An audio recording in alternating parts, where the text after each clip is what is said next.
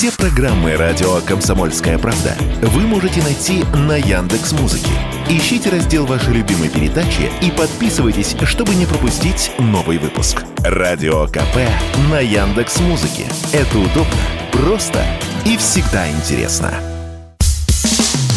Что будет? Честный взгляд на 24 марта. За происходящим наблюдают Игорь Виттель и Иван Панкин. Иван Панкин и Игорь Виттель. Мы продолжаем наш эфир. Друзья, на нашем канале «Радио Комсомольская правда» в YouTube идет прямая видеотрансляция. Три сценария украинского контрнаступления она называется. Мы сегодня уже это, среди прочего, обсуждали. И еще обсудим в перспективе обязательно. Работает там в YouTube чат. Пишите туда ваши вопросы. Вот один из них я отобрал сейчас нашему следующему гостю. Обязательно задам. Вопрос очень интересный. В разделе комментариев, жалобы, предложения, тем гостей для эфиров работают также все основные соцсети, ВКонтакте, Одноклассники и старый добрый телеграм-канал «Радио Комсомольская правда». В группу обязательно вступайте. Там же дублируется наша прямая видеотрансляция. В подкаст-платформах типа Яндекс Музыки или, например, Google подкастов, Apple подкасты, там же есть наша программа. Что будет, подписывайтесь, и вам будут приходить уведомления. Ну а теперь переходим к гостю. Александр Казаков, политолог, экс-советник главы ДНР Захарченко. Александр Юрьевич, здравствуйте. Приветствую вас. А вопрос, между прочим, очень интересный. Госсекретарь США Блинкин утверждает, что Киев может попытаться вернуть некоторые территории не на поле боя, а иными путями. Это как, не подскажете? Вот задается один из наших слушателей в чате YouTube. Вот хороший вопрос для вас, Александр Юрьевич, порассуждать на этот счет.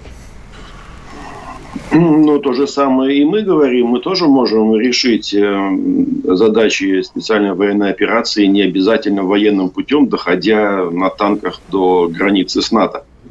Есть военно-политические способы, есть способы э, дипломатические, э, там, ну, скажем так, учитывая возможности дипломатического давления – есть, ну, можно перевести на простой человеческий язык э, угрозы, шантаж, э, торговля и тому подобное. Так что способов действительно на самом деле много, вот, но здесь-то Блинкин явно выдает желаемое за действительное. А так-то способов много. А чем Киев нам может угрожать, шантажировать сейчас? Киев э, нам угрожать, пожалуй, что ничем не может, но нам может угрожать, нас может шантажировать Вашингтон, Лондон. Желающие есть, кроме Киева. А вот при нынешнем раскладе, когда так явственно был продемонстрирован союз с Китаем, тоже могут? А я думаю, именно эта демонстрация потенциального союза с Китаем, все-таки будем так говорить, и спровоцировала Блинкина на такого рода утверждения, потому что сейчас мы получили такие возможности. А они были и раньше, но просто сейчас на Западе их боятся больше. Э, вот смотрите, мы же э, неоднократно говорили, что э, политический Запад, или, скажем так, Рамштайновская коалиция является тылом для украинской армии. Во всех смыслах так. А, но сейчас э, эта же самая Рамштайнская коалиция боится, что Китай станет тылом для нас. А, это не считая того, что у нас собственный тыл до Тихого океана. Александр а, Ильич, а, извините, перебью. А вот мы с Иваном, тут я Ивану рассказывал, как я вчера покопался с отвращением в некоторой украинской прессе, и у меня возник вопрос, да, а на что они на самом деле надеются? Потому что мне вот вчера знакомившись со спектром мнений, ну, я, конечно, спектром это не назвал, скорее это такое достаточно однозначное мнение, но, тем не менее, показалось с ужасом, что единственный нормальный человек, который отдает себе э, отчет все-таки где-то глубоко внутри себя в том, что происходит, это Зеленский. Потому что э, остальные живут в каком-то вообще придуманном мире. А Зеленский вчера сказал, что посмотрите, товарищи, нам не помогают, помощь уменьшается, в Кремле это видят, и, в общем, нам конец. Не может таком случае Зеленский от отчаяния пойти уже на действительно какие-то совсем отчаянные шаги, а мы на самом деле что-то не знаем. Может, у них там какая-нибудь грязная бомба есть действительно и в ассортименте, может, еще что-нибудь. То есть вот такой последний шаг со стороны Украины. Это возможно. Насчет э, украинского э, публичного мнения я бы добавил несколько штрихов. Сейчас, сейчас я добавлю, кстати. Вот. А что касается их возможных шагов, ну, у них есть э, атомные электростанции, у них много чего есть. У них есть плотины на Днепре. ну, это знали с самого начала. Просто сегодня, как мне представляется, Киев точно знает, что нас это не остановит. Вот если раньше думал, предполагал такую возможность, сейчас они знают, что нас это не остановит. Так что в этом смысле не думаю. Нагадить э, себе, окружающим, нам, всему миру, да, могут. Э, а вот э, остановить нас таким способом нет. Что касается украинского мнения, я вот тоже с отвращением каждый день слежу за ним. И задолго до СВО тоже. Вы знаете, оно стало сложнее. Это хорошо. Потому что еще месяцев 5-6 назад, эм, скажем так, украинское общественное мнение, представленное в публичном пространстве, было железобетонным. Э, то есть э, мы орки и Мордор, они э, светлый, сияющий западный... Град на холме?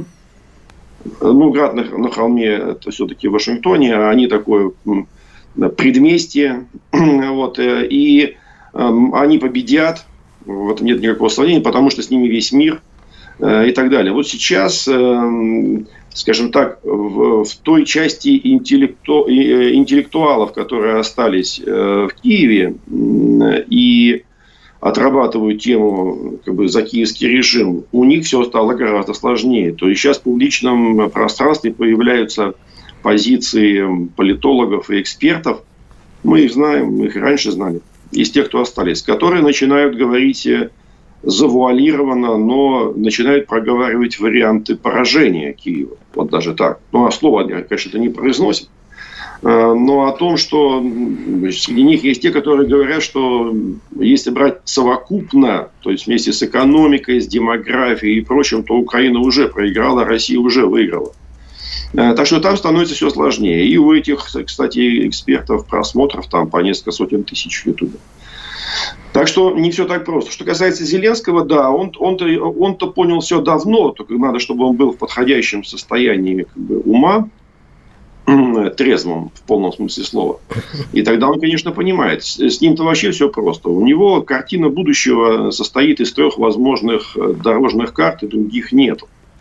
Э, из них одна более-менее позитивная и две одинаково катастрофические. Одна, что его э, грохнут его хозяева. Сегодня мне она представляется наиболее вероятной.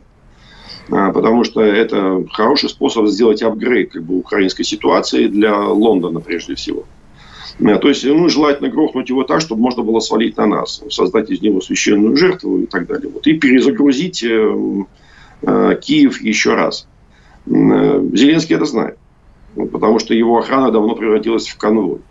Э, второй вариант, что он достанется нам, вот, и в конце концов. И тогда понятно, это суд э, и тот же самый результат, который может быть заменен на 25 тысяч пожизненных заключений.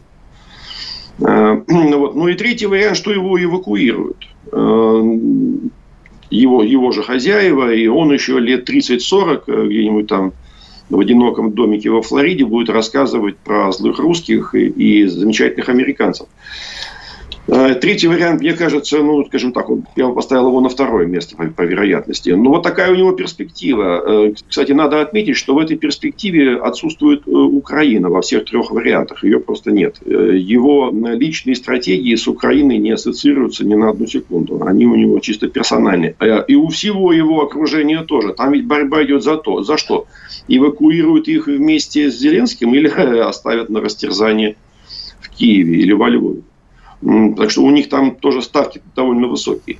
Э, и в, это, и в этом смысле, но уверенность в победе нет. Вы знаете, э, штатные пропагандисты, которые отрабатывают э, веру в победу. Я, кстати, об этом говорил очень давно, целый год, что наша задача, наша задача, причем не в пропагандистском как бы, плане, а скорее задача наших действий на земле – это сломать в головах у украинцев, прежде всего у тех, кто находится на э, линии фронта, э, образ возможной победы. И, так, и, и тогда ситуация изменится. И вот он, мне, мне кажется, что он начинает ломаться. Он, э, он перестал, перестал быть простым. Это уже очень хороший для нас результат. Вот, поэтому это не значит, что завтра они сдадутся. Это не значит, что они перестанут завтра сопротивляться. Но это значит, что началась обратная тенденция. Вот, э, я это, по крайней мере, вижу, но ну, нужно много времени в эфире, чтобы это доказать, а я могу это, могу это и доказать. Это для нас очень хороший и важный результат. Э, в том числе и пропагандистский. Ну, вот я, например, скажу, что э, два, одно явление и одно событие последнего времени сыграли в этом очень большую роль. В качестве явления я бы назвал ЧВК «Вагнер», потому что он начинает наводить какой-то мистический ужас на украинцев. Это хорошо, потому что это ломает образ победы. А событие, конечно, да, это встреча в Москве эм, двух лидеров России и Китая, потому что сделать ее бесполезной и ненужной не смог ни на Западе, ни на Украине никто. Для, как бы для всех все очевидно. Особенно большое спасибо тем, кто слили в интернет э, сцену прощания. Вот. Э, и в целом, потому что Китай, американцы сами за несколько лет накачали образ Китая как достойного конкурента, который, с которым они будут бороться. Они сами этот образ накачали. И вот этот образ, который становится у нас за спиной, это, конечно, очень серьезно. Это по, по мозгам-то людям на Украине шарахнуло очень, очень сильно. Александр Юрьевич, давайте сейчас уйдем на перерыв. Оставайтесь, пожалуйста, с нами. Через две минуты продолжим. Иван Панкин, Игорь Виттель и Александр Казаков, политолог и бывший советник главы ДНР Захарченко. Что будет? Честный взгляд на 24 марта. За происходящим наблюдают Игорь Виттель и Иван Панкин. Панкин Виттель, Александр Казаков, политолог и бывший советник главы ДНР Захарченко. Александр Юрьевич, в США зазвучали предложения, возможно, любопытные. Предложение Киеву продать России Донбасс. Об этом заявил некий бывший советник по оборонной политике при Пентагоне, американском сенате Марио Лайола. Он считает, что СВО можно остановить деньгами. Он дал а, интервью изданию The Atlantic, и, по его мнению, можно остановить вот эту самую спецоперацию, уговорив Россию купить присоединенные осенью прошлого года территорию Украины, за которой сейчас идут ожесточенные противостояния. А что, действительно, может быть, так вопрос-то решить? Ну, знаете... Деньги, потери денег лучше, чем потеря человеческого ресурса. Это вне всякого сомнения. Эм, я не исключаю, что этот э, товарищ с характерной фамилией, фамилией Лайола, спасибо, что хоть не Игнацио, Слушайте, вы меня с языка сняли, знаете, я хотел, не тему под хорошую шутку. Хорошая шутка. Игнатий Лайола, чего там, изуиты, изуити. И в этом смысле, кстати, очень, э, с точки зрения Лайолы, очень логичное предложение, потому что кинуть во время сделки, они этого научили всю Европу. Э, Но ну, если, если он знает историю, то мы уже Киев как-то покупали, было же дело у поляков. Э, с другой стороны, у нас покупали Аляску, так что без войны. Вот. Но Киев, правда, покупали вместе с войной. Так что э, с точки зрения Лайолы и американцев предложение, наверное, имеет какой-то здравый смысл. Э, с нашей точки зрения и с точки зрения э, украинских националистов это бессмысленное предложение. А они по-прежнему, украинские националисты, которых сокращенно называют президент нациками, они являются по-прежнему доминирующей политической силой на Украине. Это единственная группа, весьма э, многочисленно теперь еще хорошо вооруженный, которую боится Зеленский. Поэтому разговор, в принципе, бессмысленный. Они, э, они не дадут этого сделать, даже если мы на это согласимся, еще и грохнут за такую попытку самого Зеленского. Вот. Э, поэтому, с одной стороны, да, с другой, а с другой стороны, нет. Грохнуть Зеленского это нам на руку, на... извините, конечно. Нет. Нет. Знаете, я не думаю, что я не вижу лучшей альтернативы Зеленскому на Украине, что облегчило бы нам задачу. Арестович, это будет хотя бы смешно. Ну, вы знаете... Что, что? Это будет действительно хотя бы забавно. Будет куча новых заявлений о том, что снаряды закончились, никакого ядерного оружия в России нет. Ну и что-нибудь в этом духе. Смешно хотя бы.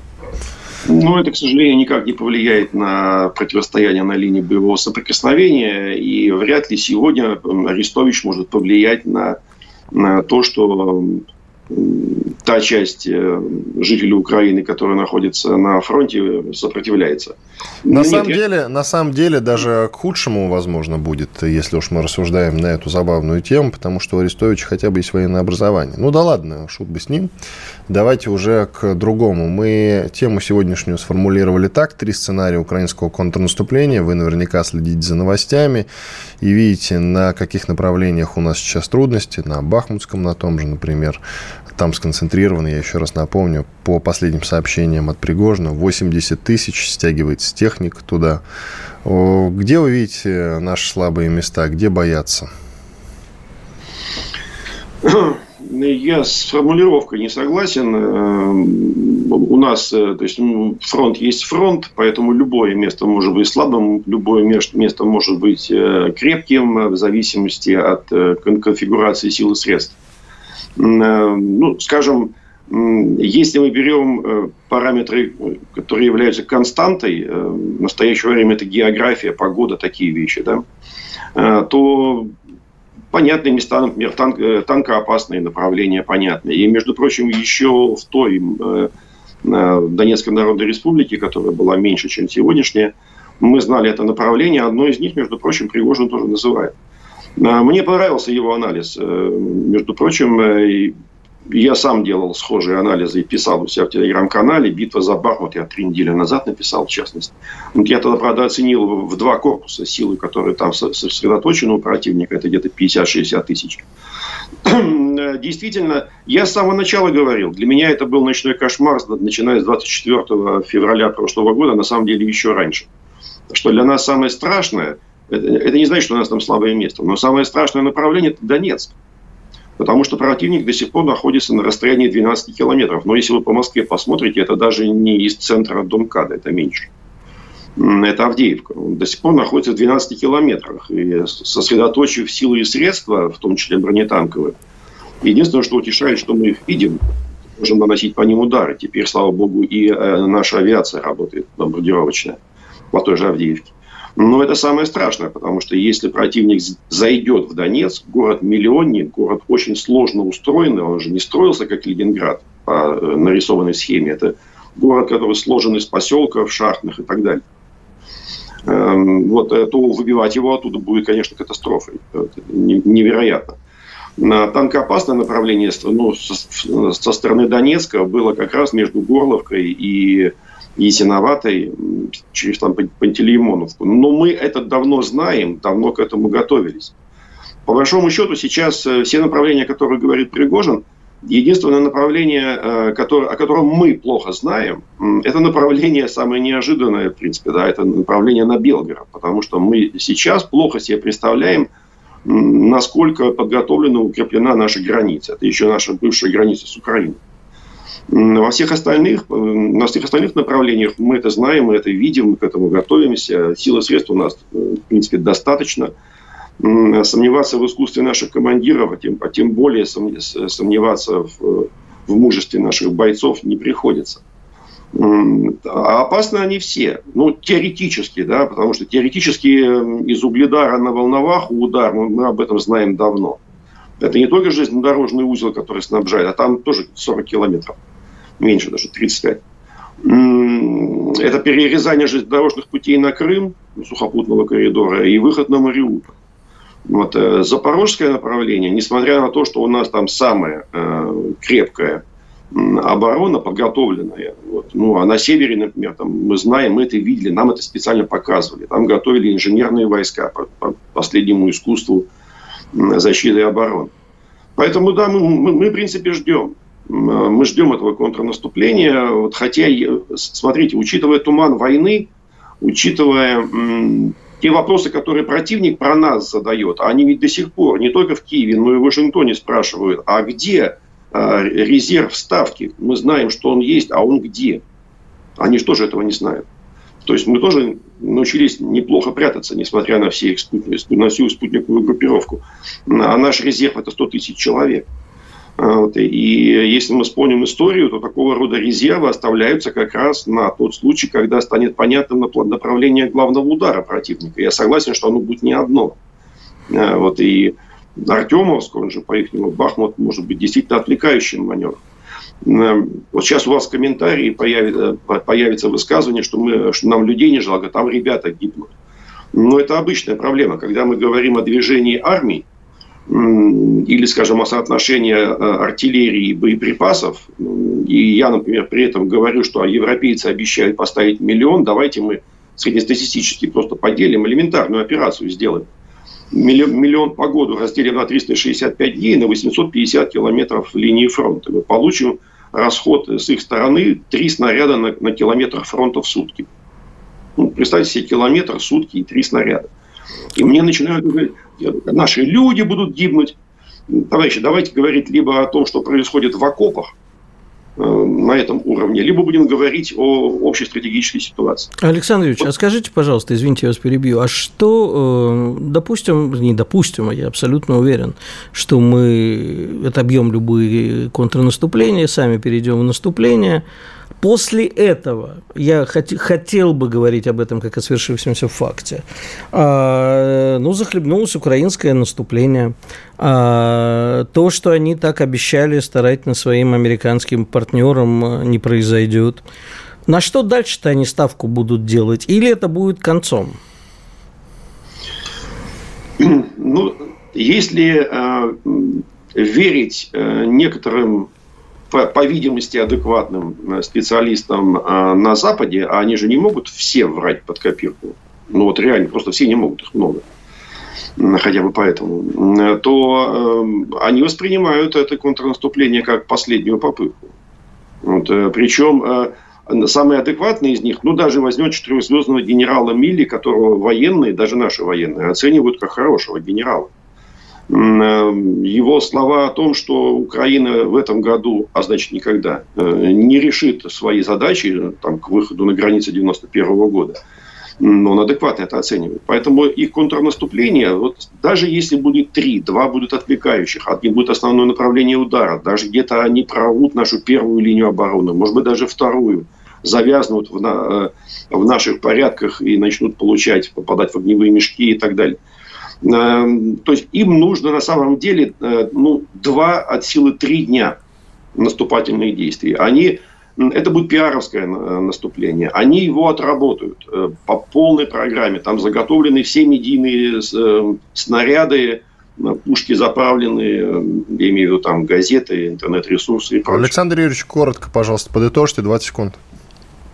Э, в этом смысле я думаю, что э, адекватные люди знают, что это будет последняя попытка. Э, она не может быть успешной, потому что с точки зрения военной любое контрнаступление бессмысленно. Спасибо. Это вопрос, вопрос Спасибо. Времени. Александр Казаков, политолог, бывший советник главы ДНР Захарченко был с нами. Будет честный взгляд на происходящее вокруг. Иван Панкин, Игорь Виттель. Большой перерыв окончен. Я напоминаю все равно, что на канале Радио Комсомольская правда в YouTube идет прямая видеотрансляция. На канал подписывайтесь под трансляцией, ставьте лайк обязательно. Так, у нас экономический блок. И к нам присоединяется Олег Сухарев, главный научный сотрудник Института экономики РАН. Олег Сергеевич, мы вас приветствуем. Доброе утро. Здравствуйте, Олег Сергеевич. А, ну, Доброе. естественно, хочется поговорить о выступлении нашего премьера Михаила Мишустина в Госдуме. Отчитался о работе правительства за 2022 год. Я не знаю, следили ли вы за этим выступлением или нет, но если следили, хотелось бы его обсудить, что вам показалось интересным. Я отдельно его посмотрел, потому что был в поезде э, вечером вчера конечно, часть 40, ну, достаточно утомительно, я так скажу. Вот. Это тот случай, когда э, продолжительность ну, не означает, что это очень здорово. Вот. Э, как древние говорили, помните, кто много доказывает, ничего не доказывает. Действительно, э, правительство работает три года. Э, тяжелых года выпала на долю Мишустина очень серьезная ситуация. Это ковид, потом 21 год вроде такая отдушина, да, э, ростовый год, и 22 опять спецоперация, санкции, вот, э, спад на 2% ВВП. Но если охарактеризовать э, в целом, то, конечно, э, Мишустин показал работу как удовлетворительную и даже, можно сказать, хорошую в создавшейся обстановке. Весьма сложно предположить, кто бы сделал сделал и как бы сделал лучше, да, видимо, и, и не нужно предполагать. Но задачи многие и проблемы сохраняются и требуют своего решения. И э, отчитываясь о текущей ситуации, как знаете, как хорошая пожарная команда. То есть хорошая пожарная команда это здорово. Но помимо пожарной команды и даже хорошей, э, внутри нее должна быть группа или группка, которая бы мыслила стратегически и планировала уже и 24 и 25 год и далее, понимаете? Э, вот, и чтобы это движение было поэтапным и, и планомерным. Э, я хотел бы одну такую э, ложечку дегтя, если вы позволите, внести. Э, вот Михаил Владимирович ссылается на внешние агентства, да, вот прогнозы дали для России на 24 год и на 23 хорошие по росту на 23 и даже на 24 Я хотел бы обратить внимание вас, как ведущих и слушателей, что ни одно агентство из тех, которые я видел лично, а я многие посмотрел, э, не подтвердило свой прогноз на 22 год. То есть по 22 году ошиблись все во-первых, внутренний аналитический центр РЖ России э, и даже академический, включая академический, прогноз был дан э, по спаду неверный. И это должно настораживать, когда ты апеллируешь или делаешь отсылку к каким-то внешним оценкам и даже внутренним. Вы понимаете, есть серьезные проблемы с применением методов прогнозирования, с факторной основой роста э, в России, которые весьма зыбкие, весьма неустойчивые. И, кстати, о факторной основе роста почему-то не принято говорить. Я только вчера в РГГУ выступал и отметил именно это об, об, обстоятельство. Три базовых кита роста – это трудовые ресурсы, это материальные ресурсы, это финансовые ресурсы. И три базовых типа плана должно быть в стране, по идее, э, для того, чтобы создать новую устойчивую модель роста. Разговор же ведется даже среди академических представителей и даже э, среди академиков только об одной составляющей, о финансовом ресурсе, который э, сводят ну, к четырем базовым компонентам. Это ФНБ, так, и вчера э, поднимался Фонд национального вопрос. благосостояния. Да, фонд национального благосостояния – это валютные резервы, которые на 50% были украдены, но тем не менее. Значит, э, это вторая компонента. Третья компонента – это резервы банков, ну, банковского сектора, то есть их активы оцениваются около 100 триллионов долларов, э, рублей, прошу прощения. Вот, а инвестируют они около двух, там, два с небольшим, то есть есть вот запас по использованию этого ресурса, обсуждается эта возможность. И четвертое это, государственный долг. То есть внутренний государственный долг, займы через облигационный механизм. Это тоже вчера э, провозглашалось Мишустиным, что он 15% ВВП всего, и что вполне его можно э, обеспечить и, так сказать, и несколько нарастить. Да, это реальные э, резервы и ресурсы роста. Но это одна компонента, финансовый ресурс. Разговор про две другие. Это физический капитал, материальный ресурс роста и трудовой ресурс. Вы понимаете? Трудовые резервы, как спортивное общество. Олег да, Серг... Ну, спортивное общество, трудовые резервы, помните, было такое в советские времена, не знаю, сейчас существует или нет. Эм, я применяю, так сказать, ну, по старинке, как бы, терминологию, возможно, но она правильная. Вот. Действительно, трудовой а. ресурс крайне, э, крайне важен э, для роста, потому что, например, есть такой документ «Основные направления единой государственной денежно-кредитной политики на 23, 24 и 25 годы». Э, издаваемый Банком России в 2022 году. Олег в этом Сергеевич, документе... Да, извините, да. я вас на секундочку перебью, но вопрос просто назревает сам по себе. А, ну, да. во-первых, как бы, я думаю, что вы слишком давно, ну, не, не хочется сказать на рынке, да, но в этой системе, а, чтобы, наверное, понимать, что давно пора всех аналитиков и все эти, особенно рейтинговые агентства а, и исследовательские гнать к чертовой матери, потому что... Ну, я об этом и сказал. Вот. Ну, я просто хотел бы это высказать интеллигент. Ну, понимаете, вы обязаны быть интеллигентом, а я быдло и абсолютно не обязан им быть, поэтому могу сказать, Нет, гнать... Полностью поддерживаю.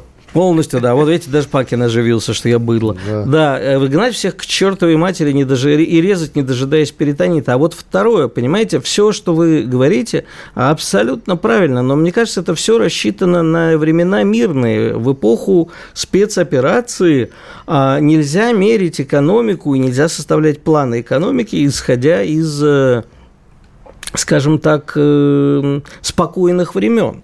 Потому что, ну, это вот все равно, знаете, люди считают, что они умеют водить машину, когда они в ясный, теплый летний день по сухой дороге едут, солнце в глаза не слепит, едут по прямой, сцепление с дорогой хорошее, и они считают, что вот коробка автомата, они могут водить машину.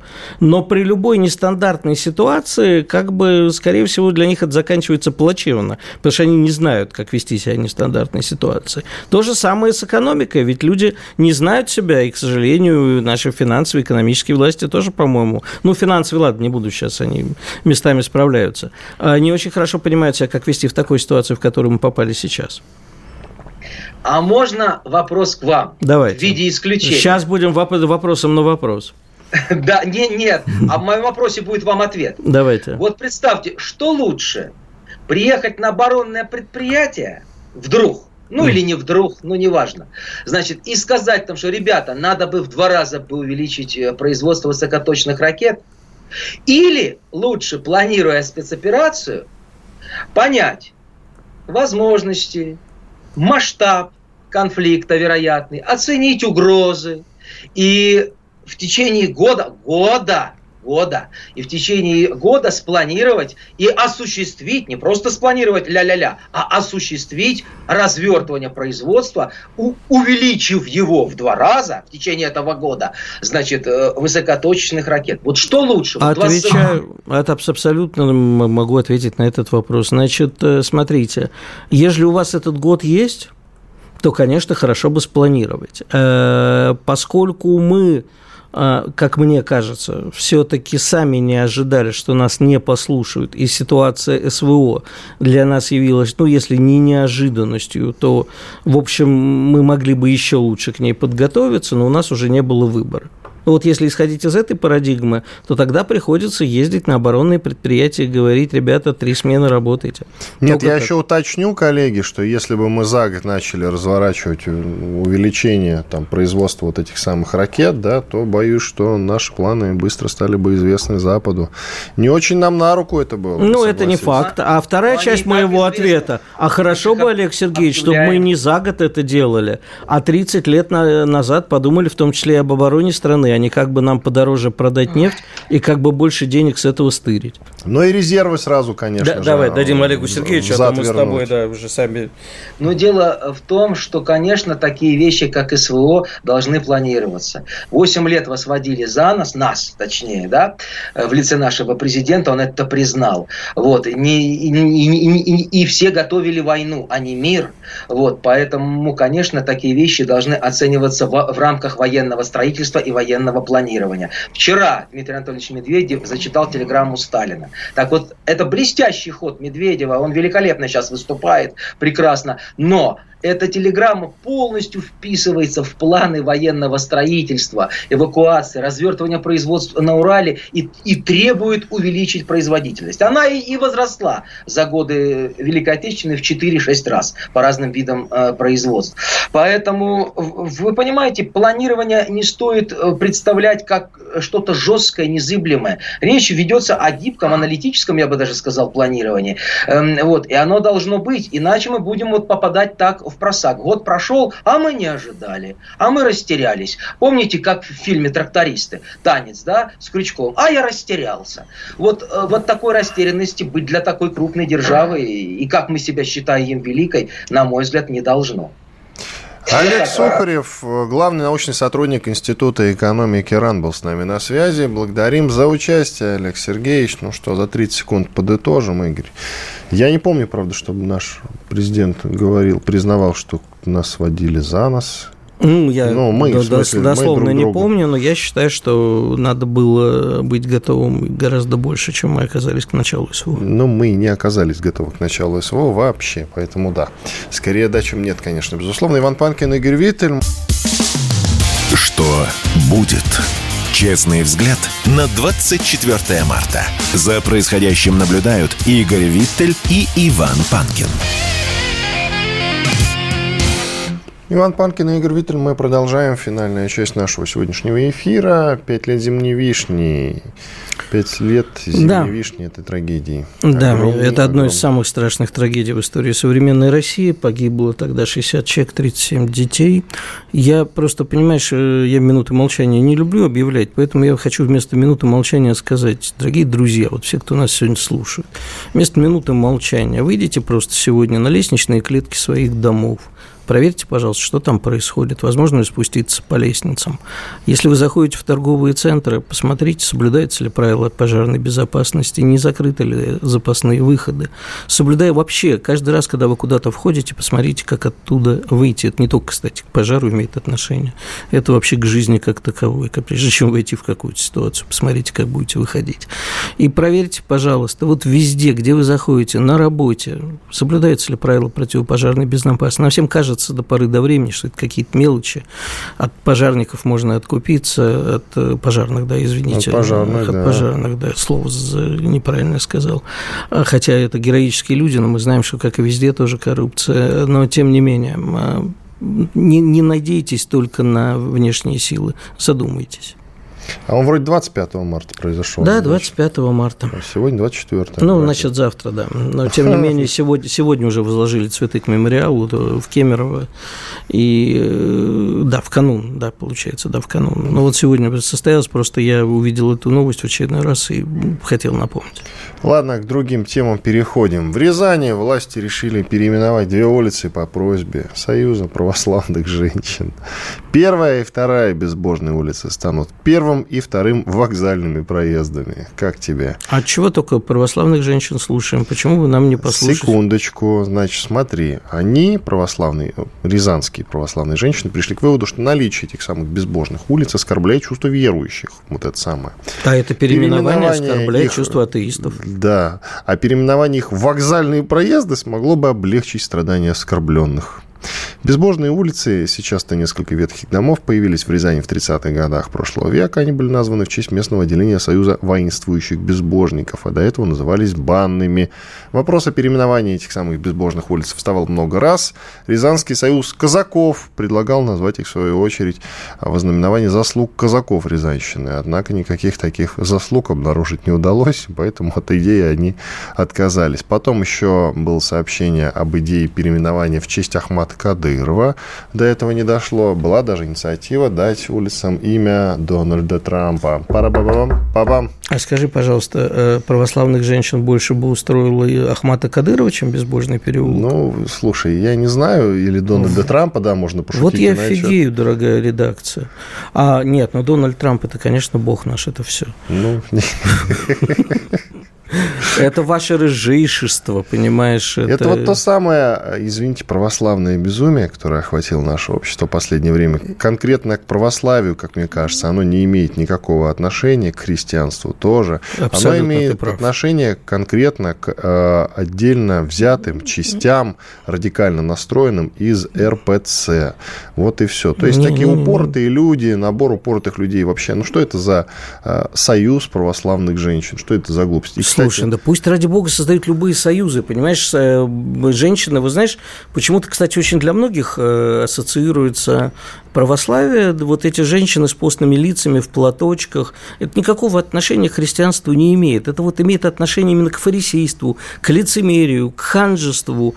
Вот почему-то люди воспринимают... Я, кстати, понимаешь, вот э, я не очень, конечно, люблю, когда смеются над религией, хотя сам по-всякому шучу. Меня хотя и сам часто, часто в этом обвиняют. Но я тут... Э, есть такой очень популярный румынский стендапер, э, и вот я тут недавно от него услышал гениальную шутку.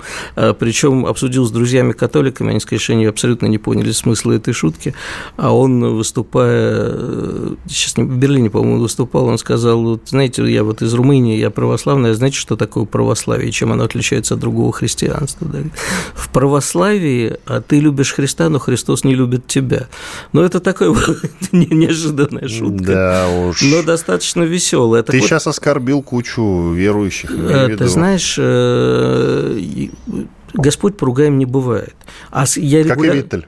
И я регулярно оскорбляю чьи-нибудь чувства так же, как и ты. Понимаешь, всегда находятся люди, чьи чувства мы чем-нибудь оскорбили. Не тем э, экспертам, не так стоим, не так сидим, часто бегаем за кофе, выходим в перерывах в туалет, лысые, толстые, длинные, бородатые, мы всех оскорбляем. Да пошли вы к той самой матери. На меня абсолютно все равно, чьи чувства мы оскорбляем. Истинных верующих оскорбить невозможно. Бог внутри них. А вот эти все переименования, ну, давайте мне тоже... Слушай, меня вот оскорбляют тоже некоторые названия улиц в Москве. Кстати, в Москве, если мне не изменяет память, тоже Безбожный был банным переулком. То есть сначала он был банным, потом... Без... Я же запутался. Безбожный, потом банный. Скорее банный, потом На проспекте безбожный. Мира. Нет, э, Акуджава там жил, я помню. Очень хорошо было. Помнишь, потому что Акуджава жил в Безбожном переулке. Акуджава же жил на Арбате. Изначально он там родился. Насколько я понимаю, жил он последние там лет 20 или 30 на проспекте Мира в Безбожном переулке. Ну, это очень такая характерная Куджава в безбожном переулке. В общем, э, друзья, если уж подходить к переименованиям, то можно довольно радикально, засучив рукава, взяться за это дело, переименовывать, благо у нас есть что, у нас этих старых, устаревших, совершенно непонятных названий, которые сейчас в данный момент являются абсолютно архаикой, непонятны не текущему, скажем так, Э, поколению, не будущим поколением, понятно, не будет совершенно точно. Я вот живу в Москве на улице Ивана Бабушкина. Кто-нибудь скажет, такой Иван Бабушкина? Это Л... не летчик, не Я знаю, мы с тобой это уже да, многократно мы, объясняли. Когда а потом, тебя... почему там же на Академической есть э, название Дмитрия Ульянова улицы? Вот он, вот кто такой, чтобы ему недалеко от центра Москвы э, посвящать целую Подожди, улицу? а у нас там подряд еще, вот если дальше проехать по Ленинскому, Мария Ульянова, нет, Мария Ульянова Крупская, они подряд все идут вот. по правой стороне Ленинского проспекта Крупская ехать, еще ехать в область. куда не шло, она хоть там делом занималась. Крупская должна была быть в центре. Вот. Э, Крыжановская улица, это кому это Глеб зачем? Крыжановский. Ну, это кому это зачем? Все. Ну, ты еще знаешь чего? Ты не вздумай отменить площадь Хашимина у метро Академическая. Вот я... Нет, Хашимин, ладно, пусть будет, это все-таки имеет отношение к дружбе народов, а она все-таки имеется. Я а говорю... вот, между прочим, между прочим, Российскому университету дружбы народов вернули имя Патриса Лумумбы. Да, я слышал, тоже очень важная новость. Ну, давай лучше про воздержание от секса поговорим. А оно, воздержание от секса превращает мужчин в жен-ненавистников. К такому выводу пришли, слава богу, не британские ученые, а всего лишь нидерландские. всего лишь это ирония, потому что британские, как правило, ерундой занимаются, а нидерландские самые серьезные ученые на свете, без шуток говорю.